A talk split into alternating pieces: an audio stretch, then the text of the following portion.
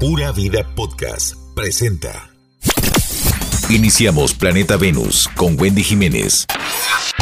Todos los especialistas, todos los profesionales, todas las historias.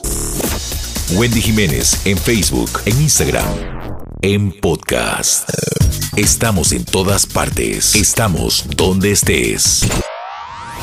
Planeta Venus. Planeta Venus. Hola, ¿cómo están? Bienvenidos al podcast de Planeta Venus con Wendy Jiménez. Espero que la pasen muy bien. Podés encontrarnos en todas las apps de eh, podcast, principalmente en Spotify, si se te hace más fácil. También el agradecimiento a Pura Vida Podcast, que siempre es nuestra productora. Hoy tengo de invitado actor, fotógrafo, un caballero, porque es un caballero de verdad que sí, Eloy. Eh, conocido como Chico Loco durante mucho tiempo, que ahora ya, ya ni se parecen, pero bueno, bienvenido, No, ¿cómo estás? no, lo dejamos en un, en un baulito de los recuerdos y ahí, ahí se quedó. De lo más bien, ¿cómo vas vos? ¿Todo bien? Yo todo bien, gracias a Dios. Hace muchos años no nos veíamos. Hace ¿verdad? mucho, ¿verdad? Pero muchísimo. Ratotote. Sí. Bueno, eso quiere decir que estamos más o menos grandes, ¿verdad? Creo que estamos, estamos ya un poco más roidillos. No, o no. Ay, yo, yo, no, no, bueno, yo, yo, me siento, bueno, honestamente yo me siento más joven que hace 10 años, ¿sabes? es que tenemos más experiencia, hemos Sí, vivido más. sí. y- Bueno, no, y hace 10 años fumaba, estaba tre- 35 kilos más grande, comía mal, no hacía ejercicio, es decir, es- er- eh, me dolían la, la espalda, las, las rodillas, era, era... Y creo que en estos últimos 10 años, bueno, los últimos 5 para ser exacto, se revirtió, digamos, ese, ese proceso o ese, ese estado. Y aquí estamos. Eh, la crisis de la mediana edad me, me dio durísimo y, y, bueno, me dio por cuidarme, por cambiar hábitos y aquí estamos. Buenísimo. Estaba pensando en vos cuando estabas con un poquito más de peso y yo decía, ¿ahora podrías hacer a Chico Loco? Creo que sí, creo que Chico Loco no necesariamente era gordillo, era gordillo porque el actor que lo interpretaba era gordillo. ¿verdad? Pero, pero creo que, creo que eh, de hecho, de hecho, eh, eh, si- siendo Chico Loco de la condición eh, que era, ¿verdad? El personaje que era de, de clase media muy baja o, o- o de clase baja muy baja, podríamos más bien suponer que, que, que- que él podría ser flaquito. Creo que era gordillo porque andaba comiendo este, en, la, en la vecindad, ¿verdad? Pero, pero sí, podríamos, yo, yo creo que este, al final se podría interpretar. Lo que pasa es que sí, es, es una posibilidad que está absolutamente cerrada, ¿verdad? Yo, a mí me encantó. eh, Sí. Toda esa etapa fueron eh, casi 10 años, ¿verdad? Interpretándolo desde pequeñas apariciones en la televisión, bueno, una obra de teatro, fue, fue donde lo construimos con Mauricio Astorga. Luego de ahí pasamos a, a hacer cositas pequeñas en la televisión en el Chinamo. Y por, creo que por el por la acogida que, que tuvo por el público, bueno, decidimos este, construir un, un- un unipersonal, un monólogo, con un par de artistas que, a los que admiro muchísimo y, y, este, y era nuestra primera vez para todos, era un, un- un autor, ¿verdad? Un, eh, un dramaturgo que nunca había hecho un monólogo, un director que nunca había hecho un Wow. monólogo y un actor que nunca había Hecho hecho, un monólogo. Perdón. Todos con, con- con una cantidad de experiencia, pero nunca, nunca en ese rubro, ¿verdad? Entonces fue como... Y nada, montamos la obra, fue una época maravillosa, pero, pero ya, ya, digamos que cumplió un ciclo, ¿no? Iba a preguntarte, es la que duró casi cuatro años, 826 presentaciones. 826 fu- funciones, pero no fueron cuatro, fueron casi, o sea, para, para cumplir esa cantidad de funciones fueron como nueve años. Ay, como ser- nueve Para ser años. exactos. Wow, es Nada que yo leí, que- leí parte de tu biografía y decía cuatro años presentando en No, lo, escena. lo y- cierto es que la, la tuve cuatro años seguidos en, la, en el teatro Ah, y después eh, seguí girándola, fue, digamos, fue, fue a, a partir de una, una dinámica maravillosa que me, que me endosó de manera mm, eh, muy... Es decir, eh, si, hay alguien a quien admiro muchísimo, que recuerdo con muchísimo cariño y extraño con profundidad, es a César Meléndez. Claro. César me pasó, me pasó una dinámica para girar por comunidades que él ya tenía como cinco años para ese momento de estar girando con el NICA. Eh, me endosó este, muy amablemente esa, esa dinámica y yo comencé a girar. Entonces eh, la tuve cuatro años en el teatro mientras giraba entre semana y cuando la bajé de, de cartelera en el teatro seguí girándola durante como cinco años más. Wow. Entonces eh, digamos que fueron ininterrumpidos, pero sí, por eso fueron tantas, ¿verdad? Ver. alrededor de 500 en el teatro y como 400, como 300 y pico afuera. O sea, le, le dimos vuelta al país entero. Fue Qué bonito. muy, muy chivo así. ¿Esto fue antes de la pensión, después de la pensión? Ah, no, después, después. Después Lo- de la pensión. lo- lo- digamos que lo que... Yo comencé a hacer teatro en, el- en 1996. Wow. ¿verdad? en el Teatro Chaplin. Eh, debuté allí, hice mis primeras herramientas haciendo teatro en las tablas, porque no, no, como no, sa- no saqué el bachillerato, entonces no, no tuve posibilidades de estudiar en ninguna escuela profesional, ni en la Universidad de Costa Rica, ni en la Universidad Nacional, ni en el Taller Nacional de Teatro, que eran ¿No aceptan noveno? No, no- no- aceptan, ni- sí, ninguna de las tres escuelas aceptan noveno. Entonces, y yo no salí, o sea, yo deserté justamente en noveno, entonces no lo ah, terminé. ok, ok. Eh, o, si, o si lo aceptaban, yo no terminé noveno, entonces no, no, no, no podía. Ok. Eh, luego, eh, bueno, debuté en el Chaplin, hice mi- mis primeras herramientas actuando, ¿verdad? Así como en, en las, en, la- en las tablas, y así fue como se, se me se construyó esa primera etapa, esa, esa etapa embrional, digamos, de, de- de mi carrera. Eh, y ahí en el Chaplin, como un par de años después de estar ya actuando allí, eh, fueron las, las, las audiciones del- de la serie. Este, yo tuve la gran ventaja, tengo que decirlo, tengo que reconocer que eh, haber hecho audiciones en el escenario en el que actuaba todas las noches fue bastante ventajoso para mí, porque llegaron un montón de chicos a, a- a audicionar, pero yo estaba en mi charco, básicamente estaba en el lugar más seguro, ¿verdad? En el que me Sí, sentía claro. yo no solo pasaba mucho en ese escenario, sino que pasaba mucho en el teatro, porque era, era, eh, pasaba muchi- vivía al- a los 100 metros en una pensión y pasaba muchísimo tiempo en el teatro. ¿verdad?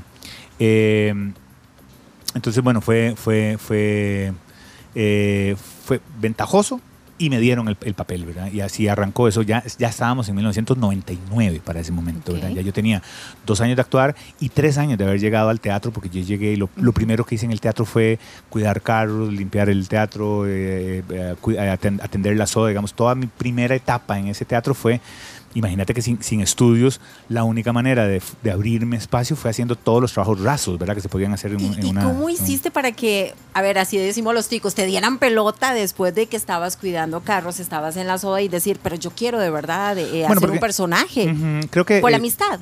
No, no, ¿No? no, no. Mientras yo, mientras yo hacía, digamos, yo hacía esas, esos trabajos, esas tareas en el Teatro Chaplin, estudiaba eh, en otro teatro, en el teatro de William Esquivel, en el, en el Arlequín, este, cursos libres, que era lo, lo único que podía hacer, ¿verdad? Por- eh, Ok.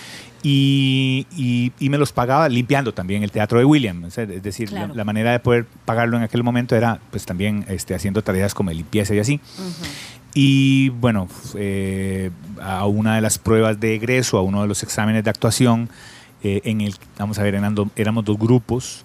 eh, en el grupo mío yo tenía los dos protagonistas, ¿verdad? Eran dos pequeñas obritas y tenía el protagonista de esas dos obras. Y además se les había ido a los, de los- a, los del otro grupo un, un- un actor, entonces yo llegué a ser el personaje que también era el protagonista de la pequeña obra. Eran obras cortitas, de 15 minutos. Eh, invité a mis amigos del Chaplin, a mis compañeros del Chaplin, que hasta ese momento solo me conocían como el chico que atendía la soda y cuidaba los carros, y salieron, digamos, eh, favorablemente sorprendidos, ¿verdad? Claro. Todos de- después de la obra dijeron, hey, Eloy, usted es actor, qué locura, no, no, traes no, lo, no- sangre. no lo- no lo imaginamos, ¿verdad? Y 15 días después este, eh, llamaron a una obra en el, en el Chaplin, que era donde yo trabajaba, y me, me- me solicitaron que, bueno, que si quería trabajar en una obra haciendo un papel pequeñito, eso implicaba dejar los carros y dejar la, la soda, porque la gente no me podía ver antes de la función. Eh, lo cual significaba un, un, eh, considerable, eh, digamos, desfase ahí en los ingresos, o sea, ganaba mucho menos siendo actor que lo que me redondeaba haciendo las otras dos tareas. ¿En serio? Totalmente, o sea, yo, Wow. para ponerte, estoy hablando de 96, Sí, ¿verdad? sí, sí, Hace más de 20 años. Ajá. Eh, y bueno, casi 25. Uy, puchica, un montón. Eh, y yo, no sé, me, me ganaba en eh, 3.500, 4.000 pesos por día haciendo una de las tareas y pasé a ganar 2.000 pesos por función haciendo, haciendo de actor, ¿verdad? Imagínate.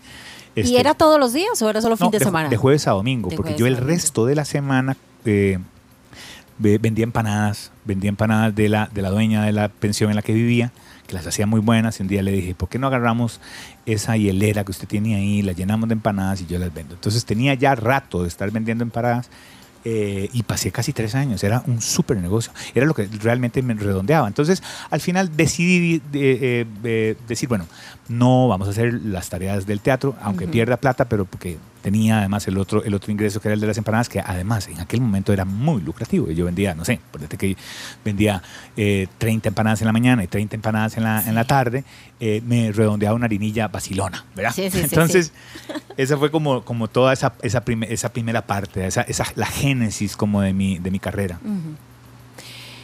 Increíble porque hablamos de las tablas, pero no es nada sencillo tener al público encima, que a veces se les olvidan cosas como es que les dan un blanco.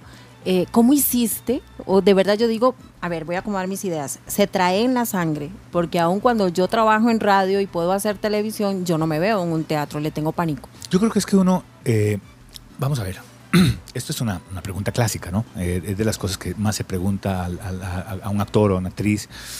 Eh, se, nace o se hace, ¿verdad? Creo que uno trae un talento, trae un, digamos, una facilidad para...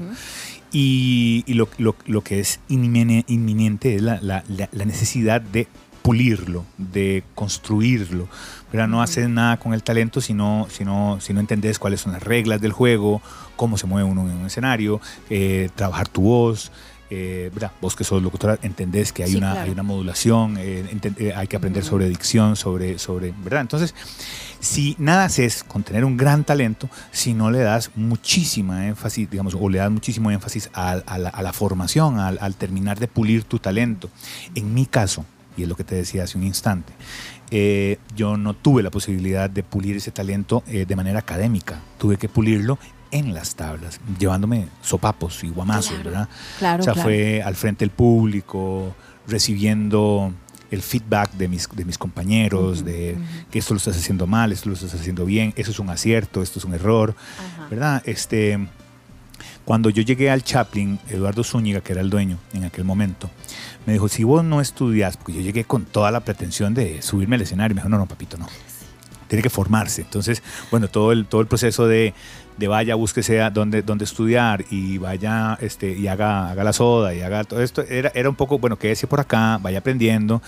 En algún momento eh, habrá alguna posibilidad, la hubo. Pero si algo me dijo el primer día, el día que lo conocí, me dijo, si vos no estudias, si no te formás eh, en una universidad o una escuela formal, la formación te va a costar el doble del tiempo.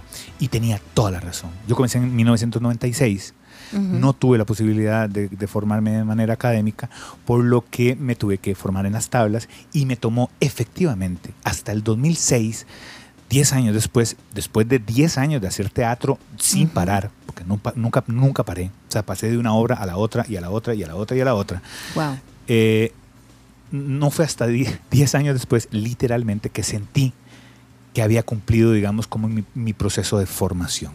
En esto del arte uno nunca termina de aprender, pero, pero ciertamente después de 10 años sentí que tenía las herramientas de conocimiento técnico como para seguir en el escenario. Y fue en el momento en el que decidimos, 10 años después de haber arrancado mi, de, mi carrera, ah, para ese momento ya había hecho 3.500 funciones en, el teatro. Sí, bastantes. Y, y fue hasta ese momento que decidimos montar el Chico Loco, que era como una especie de obra de graduación.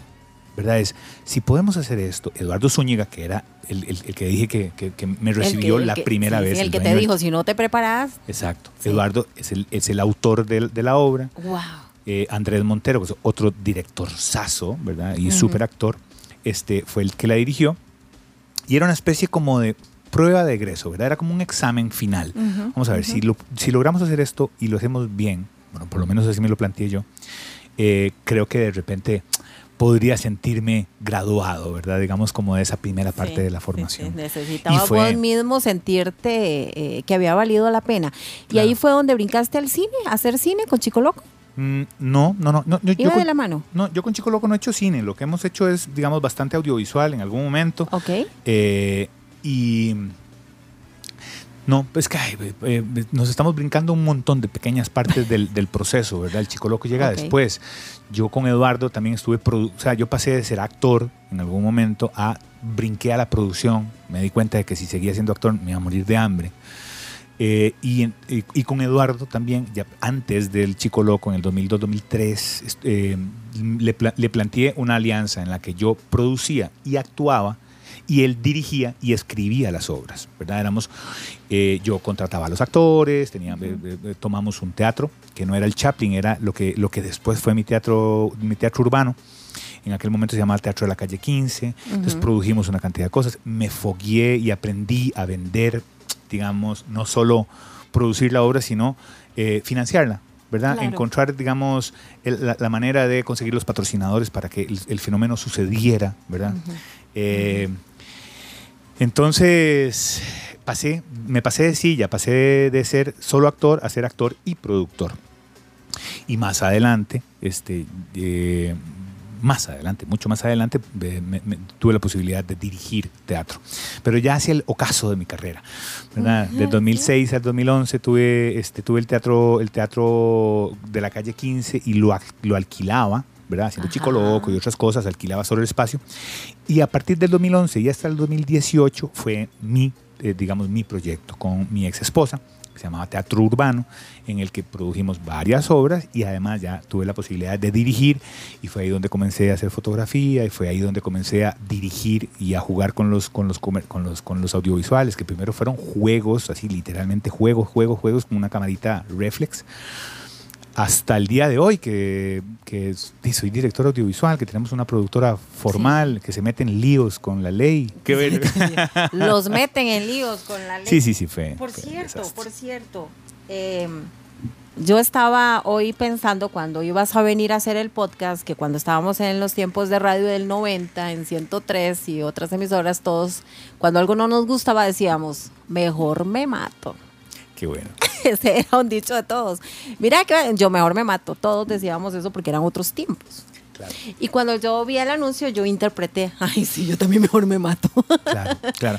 Pero El- el- el- la doble moral, la- no sé, no sé, no sé qué fue Ya, lo que pasó, pero si vos querés alturas- contar. A estas alturas decir cualquier cosa ju- eh, justificando el contenido puede ser peligroso porque Sí. hay muchísima gente a la que definitivamente no se le va a quedar bien.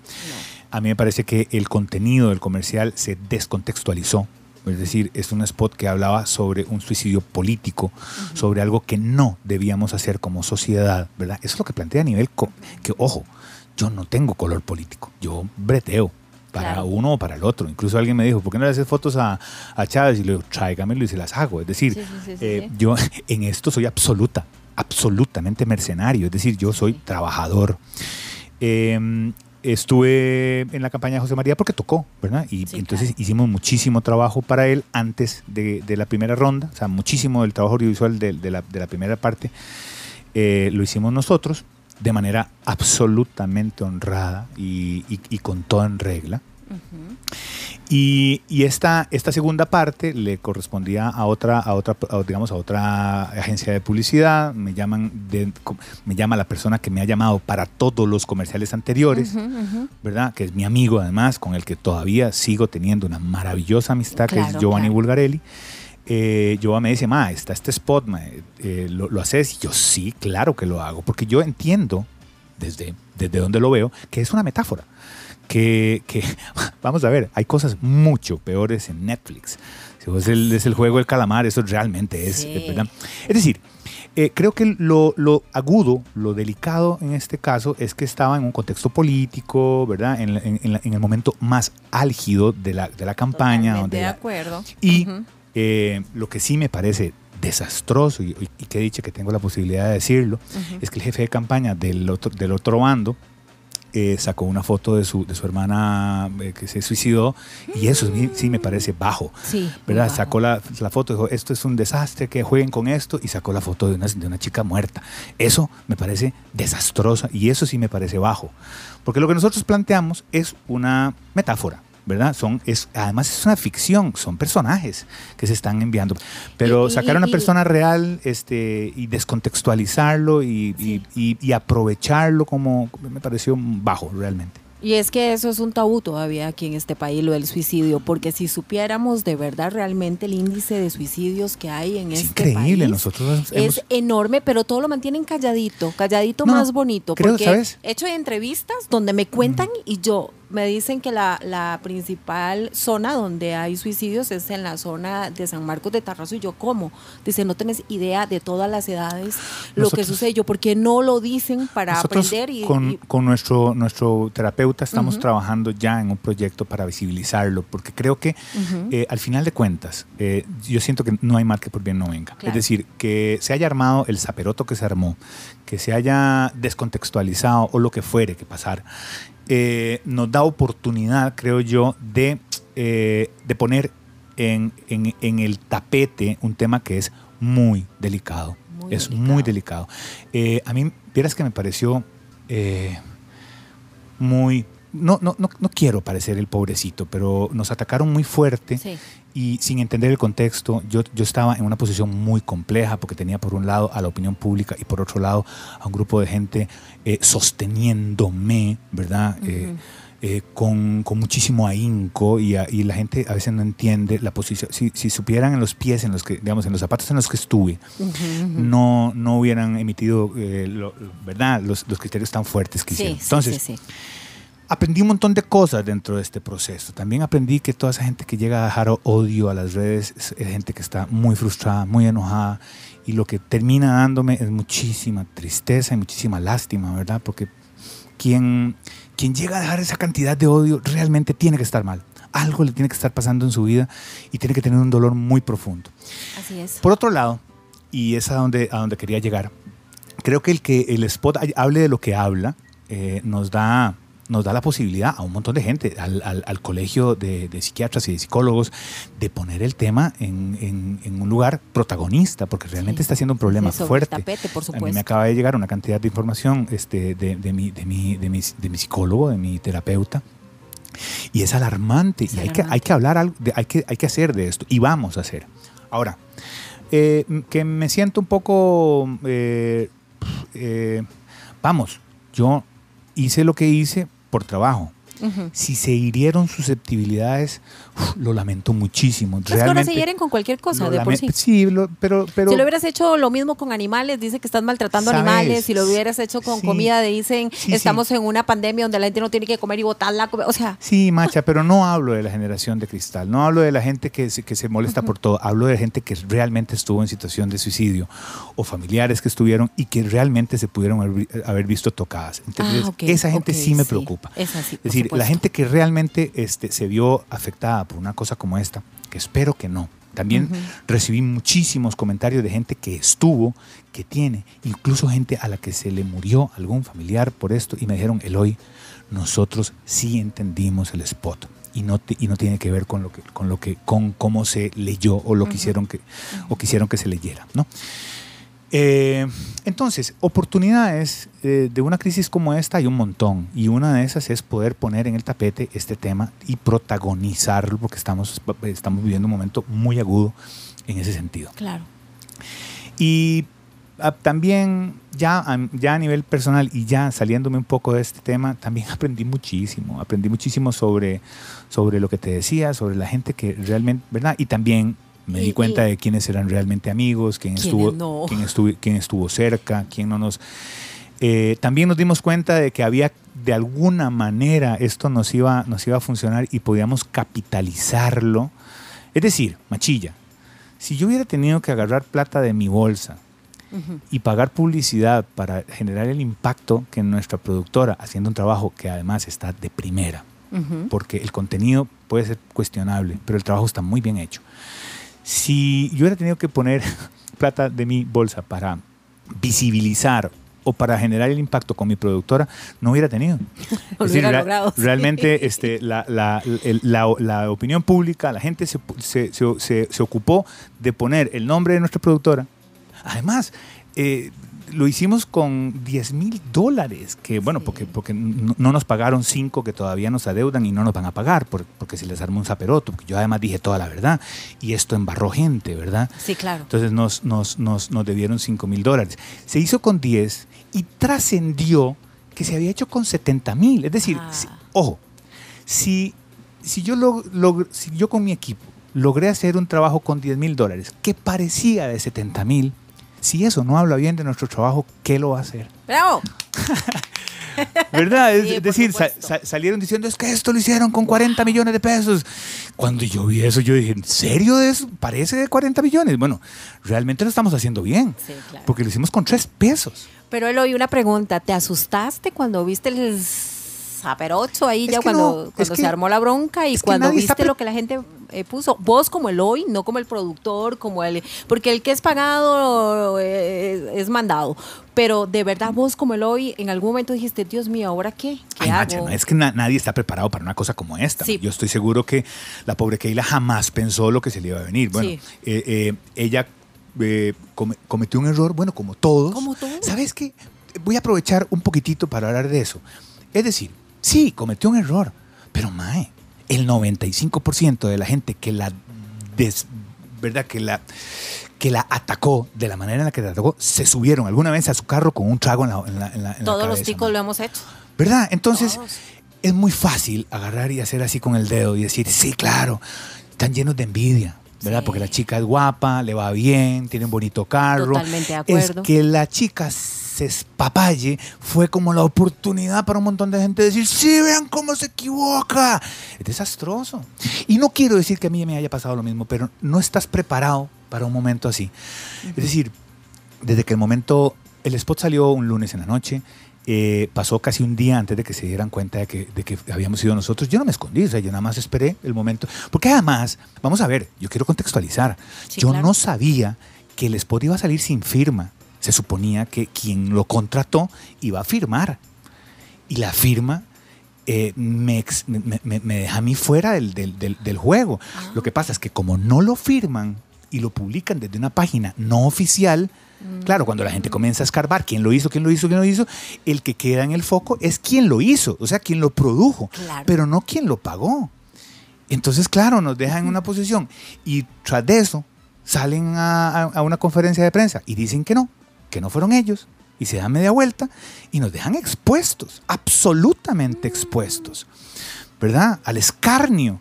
Y, y pasan los días y por un lado, eh, ya te digo, tengo a la opinión pública matándonos a, la- a- a- a mi esposa, y- a, a mi ex esposa y a mí. Y por otro lado, mae, a esta gente diciendo, no, suave, suave, suave, suave. No pueden decir nada, no pueden decir nada. no pueden Ay, decir-". qué Bueno, bueno, te- tengo que decir que mi abogado también me dijo, mae, no es el momento para salir a decir nada. O sea, si se te puede armar la de San Quintín. Hoy, ahora ya, mi, ya, ya, ya ahora puedo hablar. Sí, sí, porque Pero ya pasó. Imagínate, ya, ya diste cuenta a quien tenía que Imagínate que yo hubiera salido a hablar de esto antes de las, de las, de las votaciones y sucede lo que sucedió. O sea, esta gente pierde. ¿Sabes en qué hombros descansaría eso? O sea, ¿sabes quién sería el culpable de que hayan perdido? Sí, chico Adivina. loco. Adivina. Y eso la gente no lo entiende. No lo entiende. A veces la gente eso no lo Sí. entiende. Si yo hubiera salido antes y pasa lo que pasó, tendría eh, el peso encima de lo que pasó. ¿Me explico? Sí, yo leí muchos, yo leí muchos comentarios y decían qué miedo y por qué no habla y por qué se esconde y yo decía por Pero no me escondí, yo, lo- yo, sí. yo, yo tenía, yo tenía, Por supuesto. te- tenía, digamos, órdenes. de vamos a ver, tenía, por un lado, una cantidad de gente diciéndome, tenga cuidado, porque la puede cagar. Y por otro lado, y por otro lado tenía a mi abogado diciéndome, "Mae, lo más sensato es que no salgas a decir nada. Sí. Cualquier cosa que salgas a decir puede ser usado Sí. en contra En tuyo. contra. Y vos, y vos sabés que tenés eh, la- las de ganar porque tenés la verdad en tu... de- en- Sí. en- entonces, lo que hicimos, también tengo que decir, y esto es importante, que lo mínimo que yo podía hacer por un cliente que me dio trabajo durante seis meses era, bueno, pedir la prórroga. Eh, fue el único favor que les pude hacer, pero también el, el, digamos, fue el mínimo favor que les pude hacer, pero también el máximo. Yo no iba a mentir por nadie. No. Y cuando me tocó decir lo que tenía que decir, dije absolutamente toda la verdad. Pero eso cómo fue en el TSE, tuviste que ir como una audiencia y tuviste que No, decir no, absolutamente todo, No, ¿no? yo tuve que mandar un documento. A mí, me, Ah, a, a mí me pidieron un informe, yo hice el informe, lo mandé y trascendió. Na- nada más que claramente eso a los medios no les parecía tan interesante como todo lo que había pasado las semanas anteriores. Es decir, Increíble. a mí me hubiera encantado que hubieran hecho el mismo, el mismo zaperoto con el documento que yo mandé al, al- al- al tribunal, porque yo en el, tru- en el Sí, al- no tribu- tribunal mandé toda la verdad. La única gente, tengo que reconocerlo y me encantó, fue el semanario Universidad, que hizo una nota muy extensa de qué decía el documento. Y lo dice todo. Entonces, alguna gente lo leyó y todavía hay gente hoy que cree que yo no dije nada. Sí. ¿Verdad? Es Porque verdad. Como, como, como de eso no hicieron pelota, Es este, pero el, el- el documento es público. O sea, si vos yo- querés, yo vi- puedes ir a pedirlo al, al, al registro, al, Yo- ¿cómo se llama? Al, al TSE y, y y te lo pueden dar. Yo vi el zafarrancho en Cereo hoy, pero nunca vi la otra parte en Cereo y no lo, no lo publicaron. Solo el zafarrancho que te dieron por la madre. Sí, sí, sí. Por eso te digo, o sea, lo, lo que, lo que, lo que, digamos, esclarecía todo el asunto Ajá. no era tan interesante para los medios como, lo, como, como el conflicto inicial, ¿verdad? Incluso para, muchísima, para muchísima gente era más interesante que quedara el hoy callado. O sea, como que no dijo nada. Sí, como que no se, no, no es que se defendiera, es como que no dio una explicación ante todo el público que quedó dañado porque son muy sensibles. Al final, final, yo hice lo que tenía que hacer, que era mandar un documento oficial. O sea, Ujú. yo al tribunal le respondí. Es muy probable que esto escale a, al, a, digamos, al, o no sé si va a pasar, al Ministerio Público y que se vuelva una, una causa judicial. Y a mí me va a tocar ir a, a- a declarar. declarar y decir exactamente lo que dije en el documento, que es absolutamente toda la verdad. Además, después salió un señor diciendo que no, que esto, que, que, esa- que esa plata él no me la había puesto. Es un señor, pues, ya no voy a, ya no voy a revolcar más, pero Sí, sí, sí. eh, el, el- el- el- el apoderado de la, de la, de la, mm, de la sociedad que nos pagó salió diciendo que no, que eso era, que eso era mentira, que eso era una plata que él me había puesto para un brete que le íbamos a hacer después. Y se fue enredando y enredando y Ah. enredando y más bien se, se me- metió mal la pata, creo yo. Es un señor que fue eh, magistrado y así. Entonces, bueno, están, está muy enredado todo eso. Es que la política, al final, ¿qué pensás de la política? Que no me vuelva a meter nunca más ahí. Nunca. Mae, Ya somos todos. Sabes que yo, no- nunca, nunca, nunca quise poner mi cara en la política. Alguna vez me llamaron que para en, en aquel tiempo donde se hacían este, plazas públicas y todo, y yo siempre dije que no. Esta vez me metí porque, vamos a ver, porque era trabajo y porque además iba a estar desde atrás. Desde o sea, atrás, a mí, nadie- a mí- nadie- a mí nadie tenía por qué verme. Sí, sí, entiendo. Ay, yo estoy claro. trabajando, soy el director de, de los audiovisuales y punto. Y, y de repente, mae, ves, la primera vez que me meto y me meten en este, ¿verdad? En este descule. Es un desastre, es un desastre. Y Ay, pero esto va a quedar para la posteridad. mae. Entonces, en las próximas elecciones van a decir, Mae, contratemos a Eloy. Bueno. Eloy, uh, ¿cuánto eran? 70 mil dólares. Eloy, 90 mil dólares. Eloy va a decir que no. No creo, no creo, no creo, no creo que me vuelvan a llamar y yo honestamente eh, ah, dicen que, que- que- que nunca hay que decir de esta agua no beberé, ni nunca hay que decir que nunca, eh, de, de repente, de ahí, mae, si, hay, si hay una propuesta de trabajo, no, no sé, pero no estoy, digamos, con muchas ganas, no tengo Sí, muchas sí. ganas de No, no, eso es como cuando nosotras vamos a tener un bebé y, y uno con el bebé ahí recién parido y le dicen 15 días, un mes. Y vos decís, ¿Tendrías "No, hombre, otro? Jamás. y tengo tres. Claro, O sea, me claro, explico. claro. Entonces, esperemos que pasen cuatro años a ver qué sucede. Sí, sí, sí, pero bueno. Pero ya también tener la experiencia para cubrirte las espaldas, para los- saber cómo Ma, manejarlo. Lo cierto es que sí, o sea, ya, esto no me vuelve a pasar. Sí, claro, claro. ¿Verdad? Porque está, esto estuvo oscuro un poco desde el principio. Vamos a ver, yo hice toda la campaña antes del, del, del, del 6 de febrero y todo fue muy, muy transparente, contratos. De hecho, el, el Trabajar para Liberación Nacional nos organizó mucho la empresa porque tuvimos que hacer una cantidad de movimientos, ¿verdad? Que la caja, que la osa, que, y todo están súper en regla. Este condenado audiovisual eh, estaba raro y oscuro desde el principio. Es, vean, no, Lo- lo- les va a pagar no le- le- la liberación, sino que les va a pagar la agencia de publicidad. Y después el del maje de la agencia de publicidad dijo, no, no, eh, páseme una cuenta.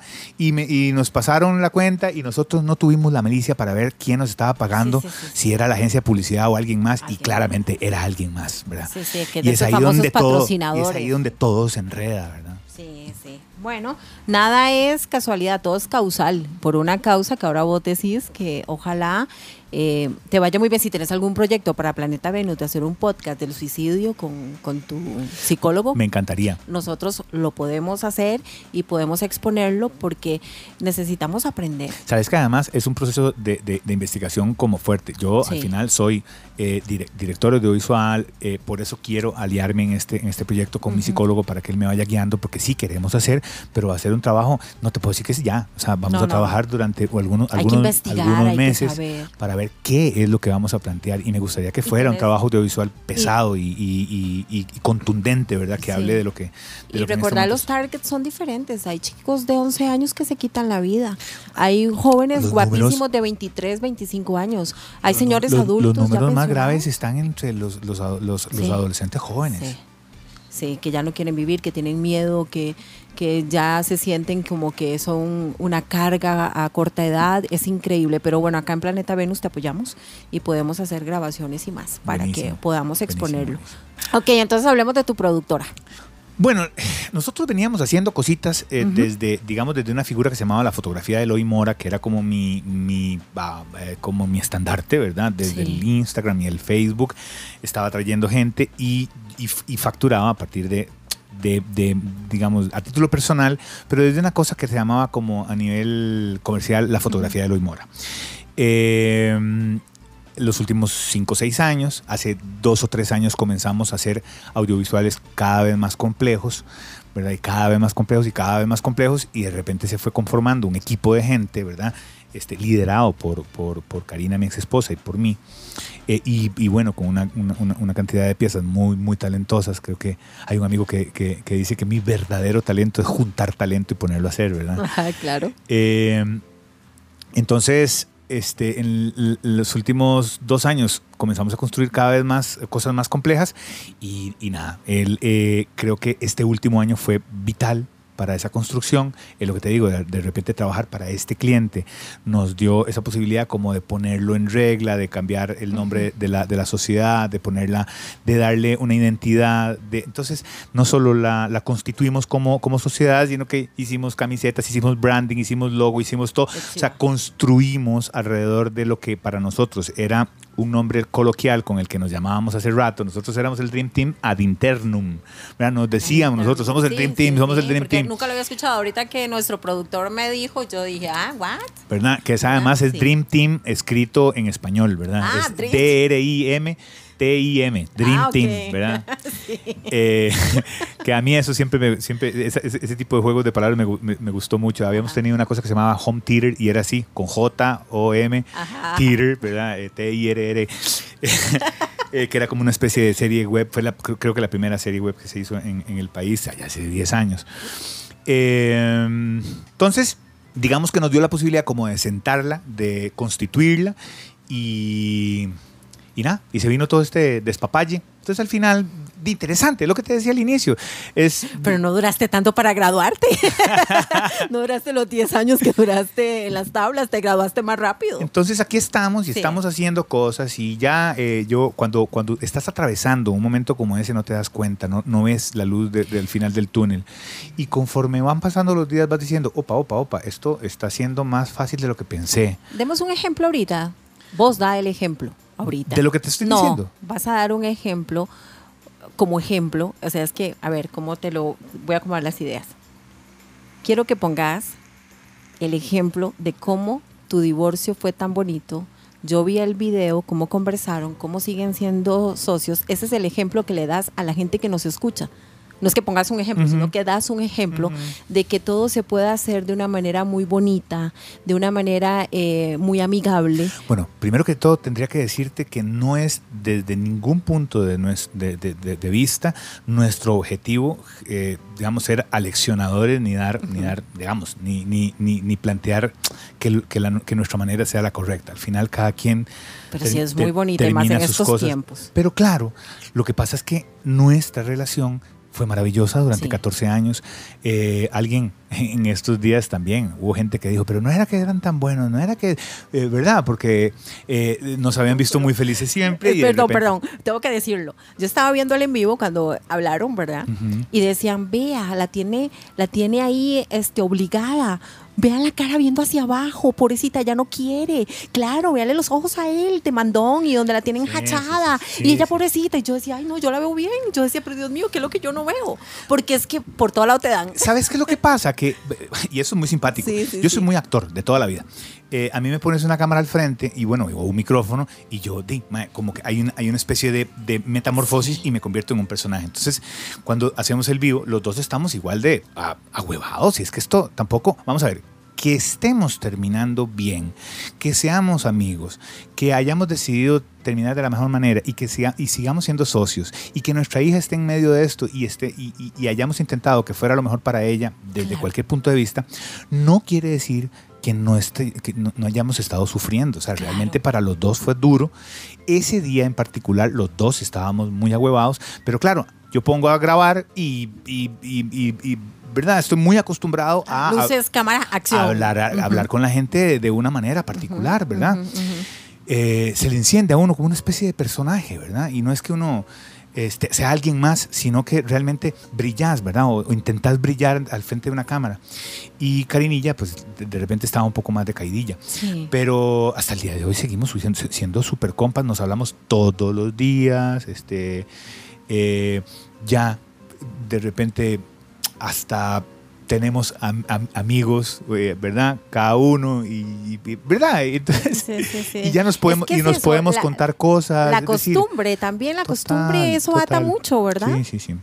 También hubo mucha crítica de la gente más conservadora, que, que bueno, que un divorcio nunca es una, es una buena decisión, que bueno, y la gente religiosa. pues, Que la muerte los separe y claro, punto. y nos, Sí, nos, ¿no? nos, nos llovió también desde de, de- de los religiosos. Y yo creo que es que eh, eh, nosotros decidimos hacerlo público para que la gente bueno, y también gente, hu- hubo gente que decía, pero ¿y ustedes quiénes son? Ni que fueran tan famosos. Yo no pretendo ser famoso, yo soy un artista que comunica No, no, desde y, mi... y decía, yo, Además- yo, yo leía comentarios que decían, ¿y quién le puso los cuernos a quién? Cuente, cuente. ¿Verdad? Porque es que eso es lo primero que la gente piensa. Lo primero que la gente y piensa. Mae, te lo digo hoy y te lo digo con, con absoluta verdad, ninguno de los dos, nosotros, Sí, la gente no puede entender que a veces hay un ciclo que ya. ninguno de los dos. Termina. O sea, realmente eh, se, se fue desgastando, ¿verdad? Pasamos muchísimo tiempo juntos, fueron 15 años, eh, haciéndolo todo, todo, todo, absolutamente todo juntos.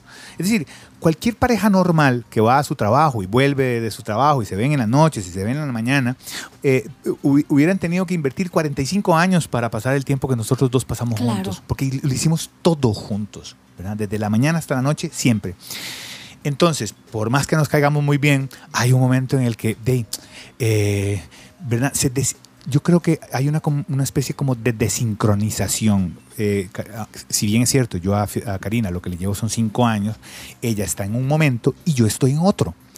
Durante muchísimo tiempo luchamos por estar yendo hacia un mismo lugar y nos acabamos de dar cuenta de que no, de que tenemos un ligero desfaz y que yo quiero, ll- digamos, llegar hacia un- a, a un lugar y ella quiere llegar a otro. Y nada, entender eso fue maravilloso. Y no quiere, bueno, además, nosotros no creemos en la institución matrimonial, somos agnósticos. Entonces, yo no creo en matrimonio. Nosotros no nos casamos nunca, no hubo un divorcio, no hubo papeles, no hubo firma, no hubo nada, nada más. Nos dimos la mano, nos seguimos queriendo y cada quien Ay, por su- todo bien y somos, duro. somos dos amigos que vivimos 14 años juntos y que ahora ya no. ¿verdad? Ya, sí. Entonces, eh, y hay gente que no lo entiende, pero también hay muchísima gente que lo entendió, que lo entendió, que nos quiere muchísimo. Hay muchísima gente que, como vos decís, ve esto como un verdadero ejemplo, ¿verdad? De, de- de poder terminar una relación de manera sana. Y eso para nosotros también es... Yo, yo a. Cari, a Cari solamente la he visto en el teatro cuando yo estaba con Marcia Saborío y vos estabas haciendo Chico Loco y nos topábamos ahí en el teatro y yo trabajaba con Marcia. Pero yo escucho de Cari cuando eh, estuvimos aquí a, a La Bruja. Ay, Cari es una belleza, es una dulzura de mujer. Eso es lo que dice. Es que la Karina gente, es encantadora. Sí. Es encantadora, es, es, es arrolladora, es sensible, es divertida, tiene un talento para hacer comedia, que es una cosa que yo eh, eh, ca- cada vez y ahora incluso separado le jodo, tenés que escribir, tenés que escribir, porque cuando escribe, cuando se pone a escribir sus cosas, sus stand-up, lo hace realmente bien, me parece que tiene un, un verdadero talento. Eh, y creo que ahora que somos amigos, ma, este, mi, sigue siendo mi deber de alguna manera seguirla apoyando en eso, Claro. ¿Verdad? ¿Verdad? En, Claro. su, en su emprendimiento personal. ¿Y tu hija qué dijo a todo esto sin querer entrar en grandes detalles? Ay, mi hija, yo lo he venido diciendo, mi hija es más madura que nosotros dos juntos. Qué Ma, bendición. ay, an- antier la tuve, se quedó conmigo del sábado al domingo, este, fuimos a cenar, después fuimos al teatro, después fuimos a tomarnos algo. Eh, tiene 13 años y es una adulta en el cuerpo de una niña. Ay, bueno, que ya ni, ni el cuerpo, porque Sí, es gigante. Pero, pero esa chiquilla es sensible, es inteligente, es amorosa, lo entendió perfectamente. De hecho, ella fue la que en algún momento nos dijo, chiquillos, ¿ustedes no creen que ya sea, man- digamos, el momento de, de agarrar uno para cada lado? Wow. Ves, la así de lúcida Sí. es mi hija. Realmente es, es así de, de- de- clara, de, de inteligente y de sensible. Y antes estuvimos hablando en casa, después del, del periplo ese que hicimos de noche. Llegamos a casa y estuvimos hablando.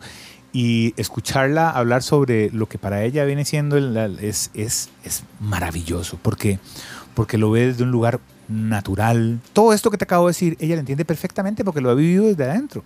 Miras que vos eh, un día de estos publicaste fotografías. Estaba tratando de seguirte porque como te iba a, a traer al podcast y eh, unas fotos muy chivas de una chica en una grada, unas escaleras que decías es mi casa y entonces buscándole eh, Ángulos. sí ángulos y para tomar las fotografías. Y había un montón de gente hablando sobre No, la no, no, anorexia. no, yo-. Una señora que, que me ayuda con mi hija estaba conmigo y me dice, ves, ahí está, mire. ¿Yo qué? Yo decía, ay, ¿qué vio ella en la fotografía que yo no? ¿Yo qué? Ahí está porque se divorció. Ay, no, por Dios. ¿Sabes? Yo, En pero porque 14 está en ropa interior, en la nueva casa de él. Sabes que las- en 14 años, eh, Karina y yo trabajamos juntos. Es decir, cada vez que yo tuve a una chica, a una modelo, a una actriz al frente de mi lente, Karina estaba conmigo. Cada vez, Sí, claro. ¿verdad? Eh, si hay algo que nosotros nunca tuvimos, es, eh, fueron, fueron celos, ¿verdad? Creo que casi, casi rozando el otro extremo, ese, e- ese extremo en el que de repente sentís que, siem- que la persona está ahí y que no se va a ir, ¿verdad? ¿verdad? Ese, extremo en el, que, en el que de alguna manera nos, nos- damos por sentados, ¿verdad? Es, es así. Es decir, nunca, nunca hubo, eh, eh, se la- de repente, en algún momento que se le quedó viendo a algún chiquillo, yo dije, eso, eso, eh, machadito, ¿verdad? O, o- o- o viceversa, pero nunca, nunca celos, nunca una, una, digamos, una, es que no fue tóxico lo nuestro. Es decir, sí, nunca sí. fue, nunca fue de, de revisarnos el teléfono, nunca fue de, nunca. Y yo en 14 años eh, no tuve necesidad de ir a buscar nada a ningún lugar, ¿verdad? Eh, ella sabe y yo sé lo que, lo que tuvimos en casa. Sí, ¿verdad? claro. Qué O bueno. sea, no, no- nunca pasó por ahí. claro. Y bueno, y la gente que hable, la verdad es que, ¿sabes? Nadie de la gente Bueno, que habla ladran, me van a es venir que a pagar. cabalgando, vas hacia Sí. adelante. Y, Nadie de esos va a venir a pagarme la sí. luz o el agua o el Nadie. teléfono, como para que yo esté preocupado por lo que piensan. Bueno, Al final eh, vas para adelante solito y, tu, y tu vida, tu carrera, tu, tu- tu emprendimiento y eh, te lo vas forjando solo. Entonces, eh, yo entendí hace muchos años, Macha, que lo más importante de la carrera de un artista es el público. Es quien te compra un boleto, quien te compra una foto, es quien consume tu arte. claro. ¿verdad? Eso no lo perdí de vista nunca. Yo, si estoy comiendo y alguien me pide una foto, me levanto de comer y me tomo una foto. Qué Porque me parece que es lo, eh, digamos, eh, entendiendo Sí, sí, que el público es lo más importante en la carrera tuya. Eh, lo digo porque, porque si bien es cierto, estoy muy claro en que el público es lo más importante, no vivo por lo que el público piense sobre- Sí. de mí. Me, ex- Sí, sí, me explico. Sí, sí, sí, claro. O sea, eh, yo sé, yo como te dije, no soy religioso, pero vivo bajo una filosofía y es hacer el bien sin mirar a quién. Es decir, yo intento vivir mi vida sin joder Las a personas nadie. que viven bajo esa ideología o filosofía, eh, creo que son más espirituales que los que andan con un dedo soy, señalando. Y, y- y- y ten- y medito todos los Sí, días, claro. tengo, tengo mi momento conmigo, es decir, Claro, tengo espiritualidad. claro. Lo que pasa es que no tiene, nom- no tiene nombre de Dios, pero tengo sí, sí, un, sí. un- O no tiene un- una religión eh, pero no- definida. no tiene- pero yo tengo un encuentro con mi interior. Claro. ¿verdad? Este, y, y in- intento no hacerle mal a nadie, básicamente esa es mi, mi, mi, mi, mi gran máxima. O sea, Sí. si yo puedo vivir sin tener que joder a nadie, estoy, estoy bien, me siento bien. ¿Y ahora qué sigue, Eloy? Uf, un montón de cosas. ¿Sí? Bueno, vi- vienen viajes, ahorita voy para, para Perú, ya estamos este, cuadrando workshops. Yo eh, comparto un poco de, la- Ujú. de- de- de mi fotografía, del, de la- del estilo de fotografía que hago. Eh, voy para Argentina de nuevo. Estamos construyendo un, un, un- un, eh, curso online de, de iluminación complejo, ¿verdad?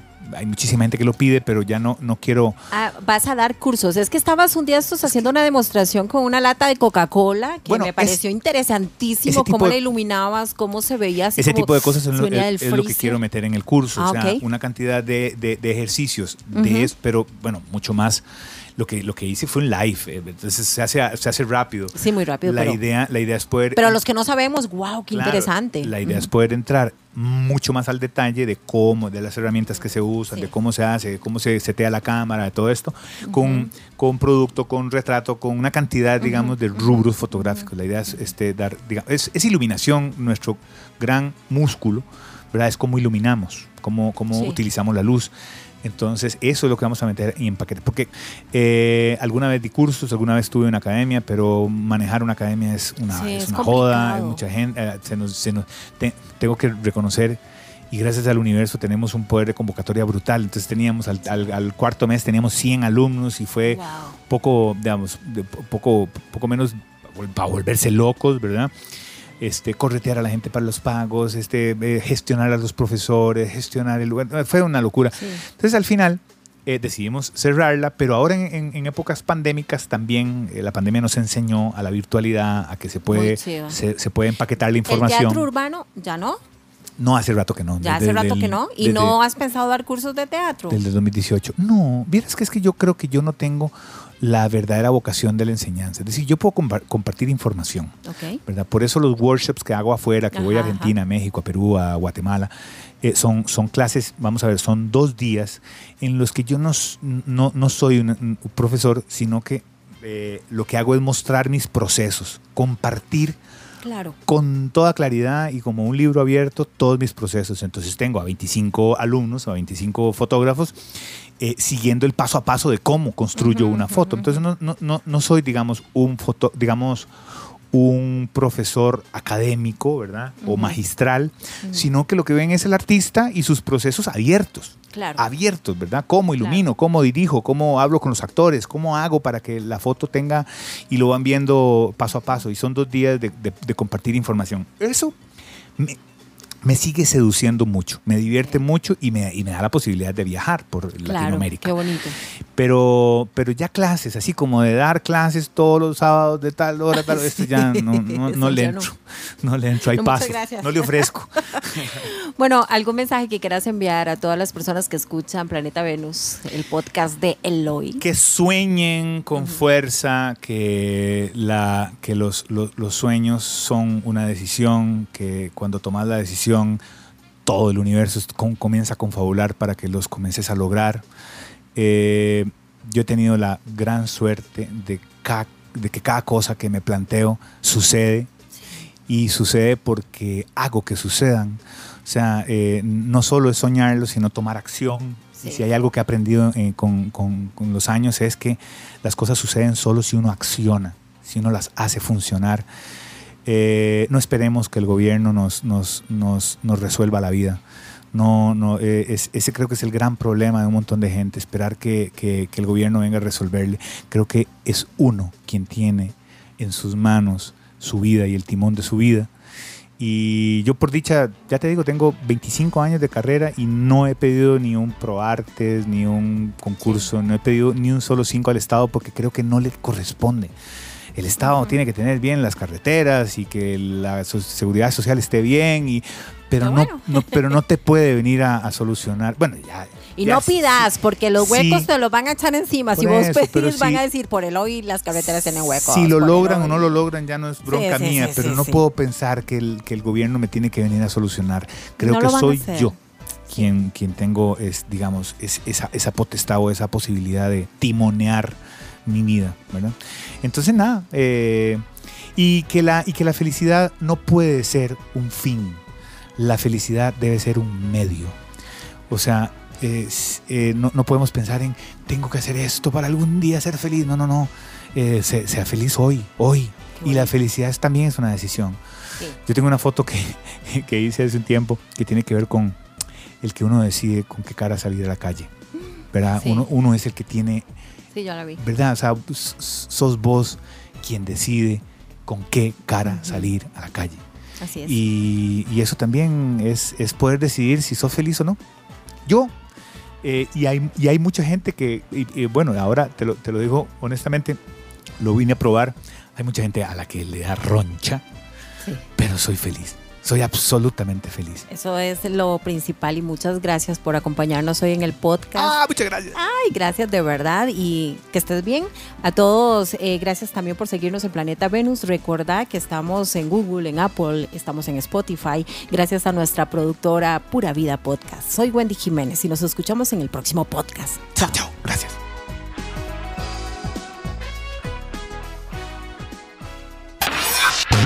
Todos los especialistas, todos los profesionales, todas las historias. Planeta Venus. Wendy Jiménez en podcast. Pura Vida Podcast